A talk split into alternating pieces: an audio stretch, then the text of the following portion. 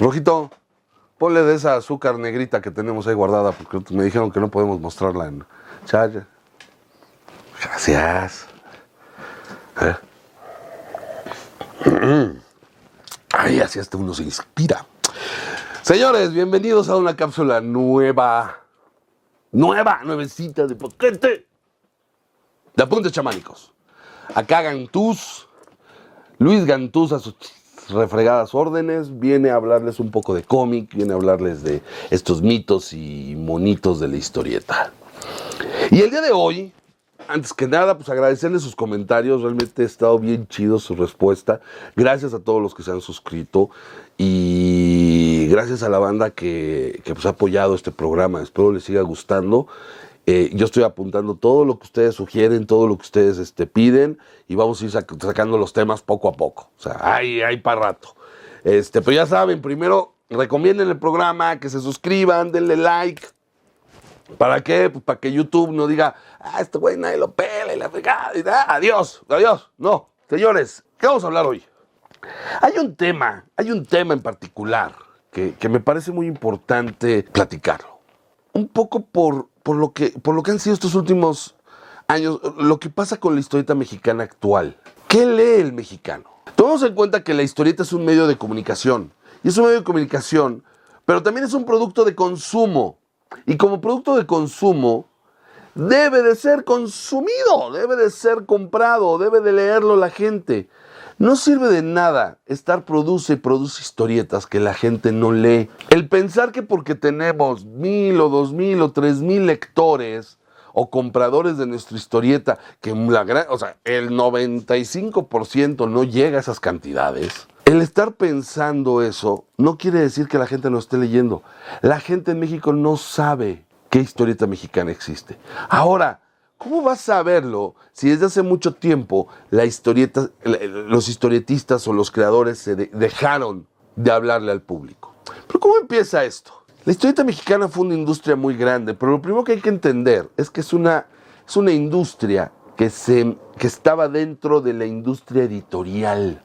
La industria editorial es aquella la que publica libros, la que publica revistas, la que publica periódicos, la que publica material impreso que se vende que editorializa, o sea, que produce obras para el público. El problema que tuvo el cómic es que al nacer del periódico, cuando se independiza, cuando se genera el Paquín, el Pepín, el Chamaco, y voy a hablar de México porque también pasa en Estados Unidos, cuando salen de los periódicos, la industria editorial como que los ve de reojo, no los toma muy en serio. Y, es y la industria del cómic se empieza a desarrollar sola.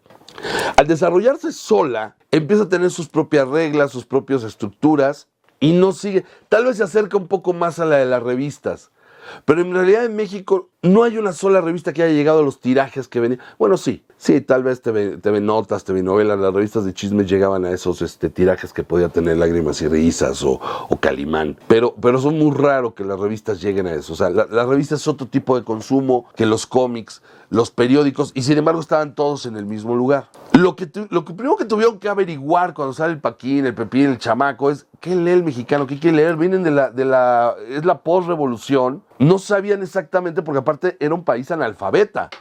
El 90, el 90%, el 85% era totalmente analfabeta. Y creo que el 95%, o sea, ya eh, otro 10% era totalmente analfabeta funcional. Apenas sabían leer y escribir. Fue con la historieta que se empezó realmente a alfabetizar este país. Pero ¿por qué? ¿Qué era lo que le gustaba a los mexicanos? ¿Qué lee el mexicano? Experimentaron. Uno ve las primeras, este, las primeras aventuras, las primeras eh, publicaciones y había de todo. Había fotonovelas de películas, se adaptaban, había este, ciencia ficción, trataban de meter terror, había por ahí historias del monje loco, eh, drama, comedia, bueno, había de todo hasta que de repente encontraron como que los verdaderos nichos. La aventura, el, melodrama y el humor. Estos tres grandes géneros o subgéneros de la literatura, no sé, yo creo que pregúntenle a los literatos si son géneros o subgéneros, son los que en realidad lee el mexicano. Aventura, pues tenían al Santo, luego fue Calimán, estaba Chanoc, había una, eh, Tagua, El Payo.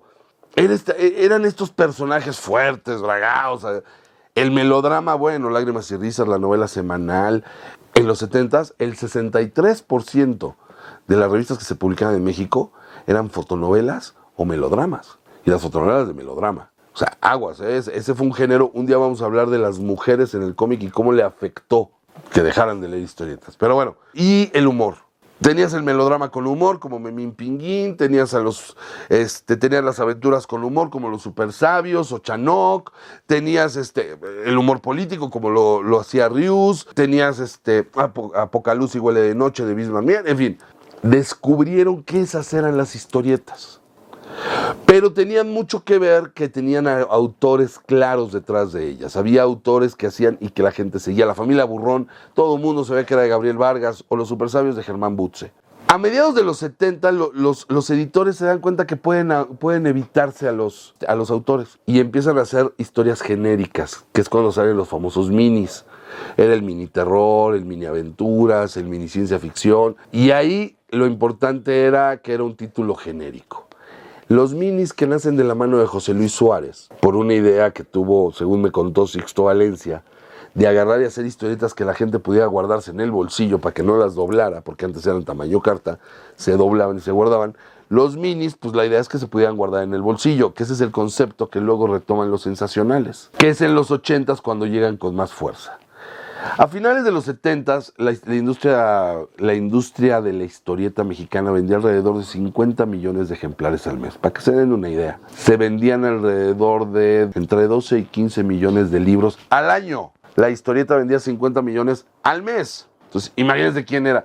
Todo esto hacía que la industria editorial viera la historieta como un poquito al lado. Acuérdense que siempre todo lo que es muy popular, como que lo hace al lado la, la intelectualidad.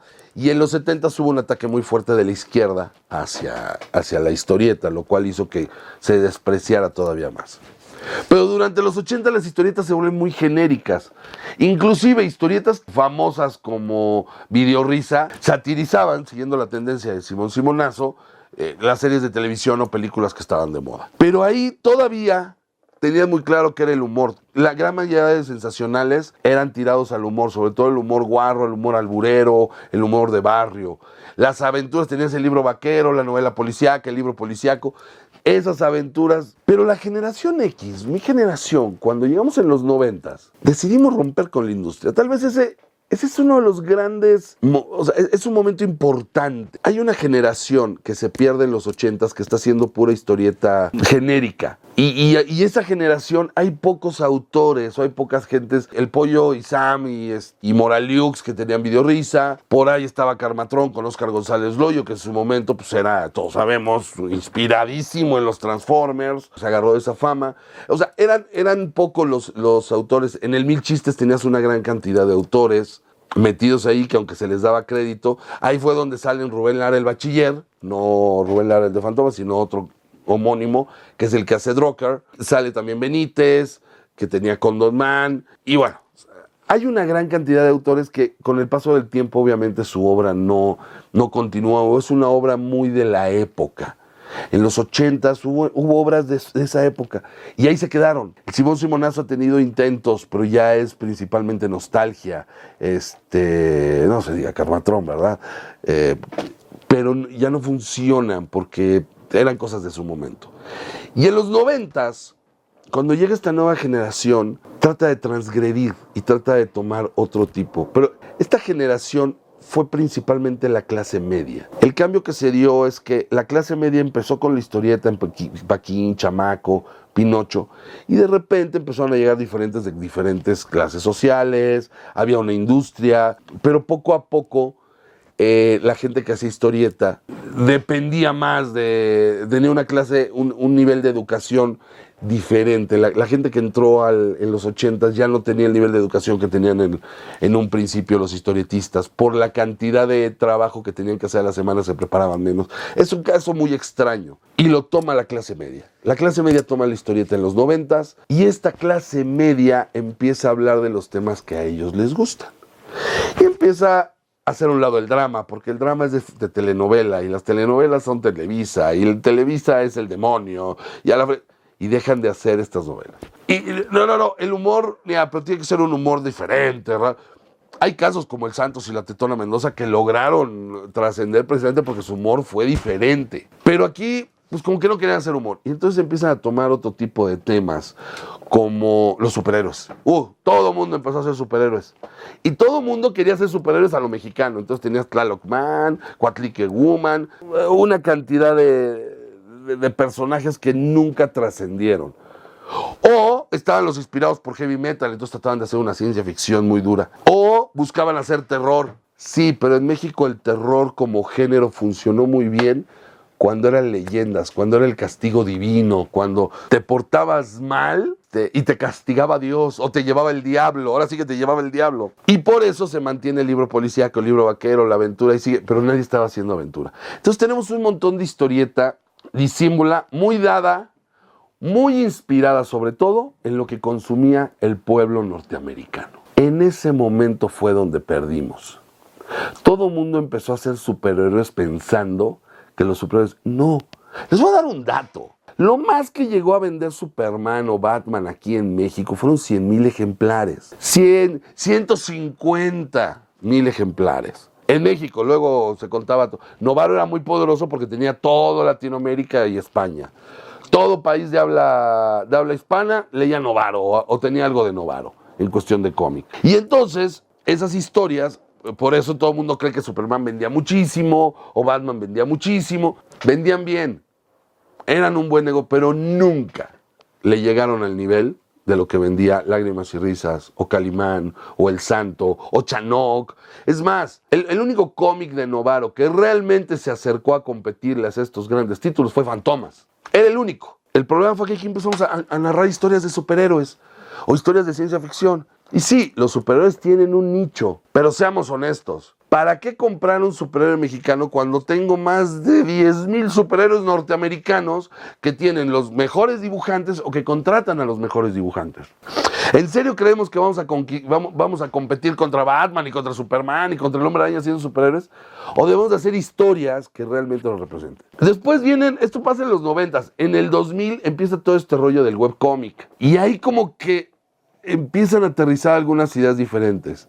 Cindy la Regia ya habla de un, de un prototipo, de una personita muy particular de, Monterrey, de un, estilo, de un estereotipo. Bunsen empieza a usar este humor más inteligente, Caballo Negro es la guarrez, es el sexo, pero es llevado al extremo, empiezan a atreverse más. Es la época donde se hace el cadáver exquisito, el muertito sabrosón, este, cuando Producciones Balazo nace. Y entonces en el webcómic ahí se empieza a experimentar y surgen ya algunos fenómenos. El primero, el más importante, Cindy la Regia. Cindy la Regia ya tiene película y es un personaje que su contenido trascendió. Bunsen llegó a un cierto número de tiras y pum, ahí se acabó. Por ahí la, la cifra editorial sacó sacó una recopilación de todas las tiras, búsquenlas en, internet, vale mucho la pena leer a Bunsen. Surgieron nuevos fenómenos como Alejandra Gámez, Mountain with Tit, la verdad, muy particular. Yo me acuerdo cuando lo leí, dije, ya me estoy deprimiendo, pero tiene un humor muy ácido, Alejandra que, ha tenido mucho éxito y que la verdad se disfruta. Está haciendo cosas muy interesantes con Axur. Otros, Augusto Mora. Esto hace una combinación no de estos superhéroes, sino narra historias tanto rurales como urbanas, como leyendas, como creo que vale mucho la pena. Juan L. ha estado publicando Patote continuamente, ese es humor. Jules de Papier, pues esos son como diarios biográficos. En fin, poco a poco se está desarrollando el que quiere el mexicano. El problema en México y en muchas partes del mundo, pero en México es muy notorio, es que si algo funciona, inmediatamente lo copian todo mundo. Y empiezan a repetir la Fórmula 1 hasta que la Fórmula vale madre. Y ese es un problema que tenemos en México, que no nos damos cuenta que si una fórmula funciona, pues posiblemente hay que irle dando un giro hasta que encuentres una nueva fórmula, o que encuentres algo nuevo, o cuando ya está demasiado establecido es el momento de cambiar. Hay que hablarle a un público, hay que entender qué es lo que está leyendo el mexicano, y no es difícil, ahora en las redes sociales es como más fácil. Lo que pasa es que todo mundo cree que lo que él lee es lo que está leyendo todo el mundo.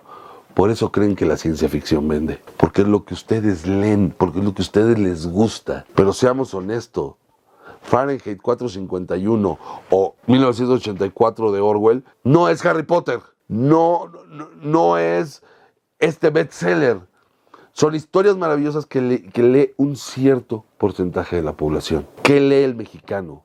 Sigue consumiendo melodrama, sigue consumiendo humor.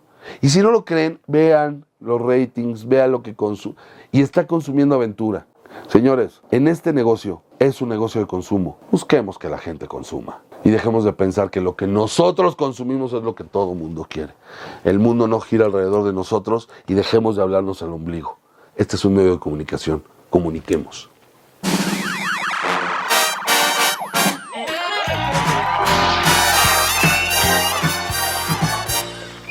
Y bueno, señores, hoy les voy a recomendar cinco libros. Es raro, hay muy poca bibliografía de historieta mexicana o, o, pocos libros hechos en México sobre historieta. Obviamente la Biblia es puros cuentos, el problema es que llega hasta 1950, entonces falta mucha información. Claro, si quieren leer uno de los mejores, es, lean la increíble y triste historia de la cándida historieta y la industria desalmada, que es de un servidor y es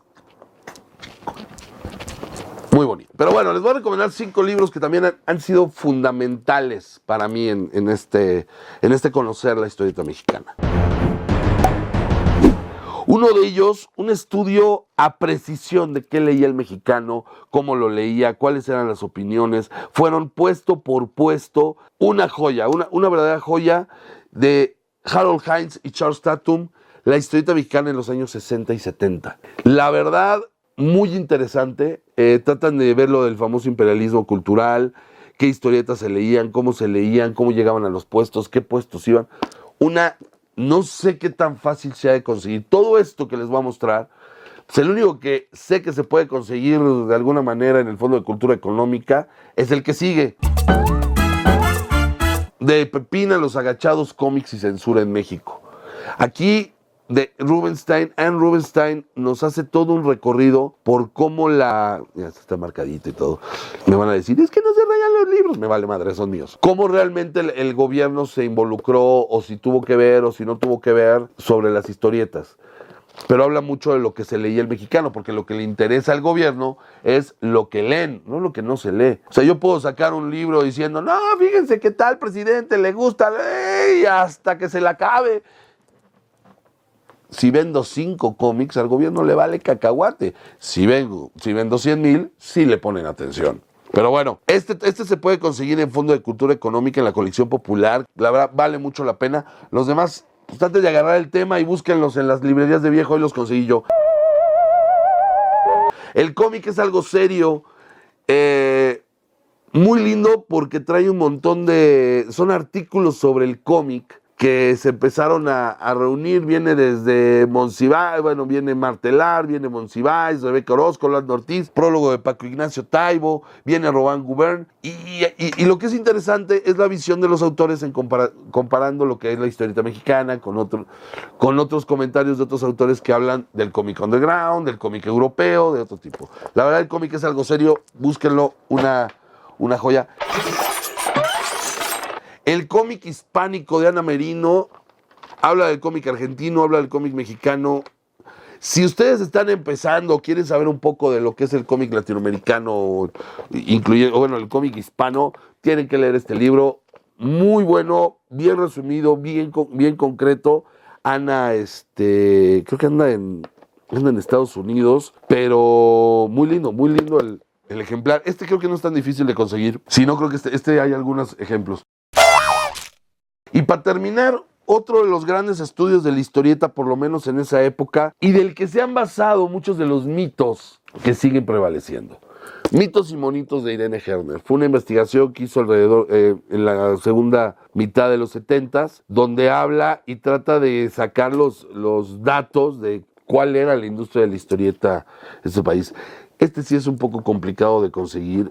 Yo yo supongo que habiendo internet se pueden, se pueden entrar a esas bibliotecas amables donde uno los puede bajar a su computadora y luego lo regresa y ya. Porque la verdad es muy difícil. Son, son libros que a mí me ha costado trabajo. Luego hay grupos de donde los están vendiendo. El problema es que muchos, al saber que son difíciles, les ponen precios exorbitantes y pues bueno, hacen que cada, cada vez menos gente conozca y se entere de este, de este material. Hay muchísimos libros de historieta, pero curiosamente en México hay pocos, no se han hecho, o sea, en México no se ha hecho un análisis tan, tan claro. Por ahí alguna vez Artes de México le dedicó una, un, un especial, algunos casos separados, este, por ahí está el de los super sabios 80 años que, que pudimos, que, que hicimos en Conque, que tuve la oportunidad de, de investigar y de, hacer yo, está el de yo tengo ya seis libros, chingado, pues.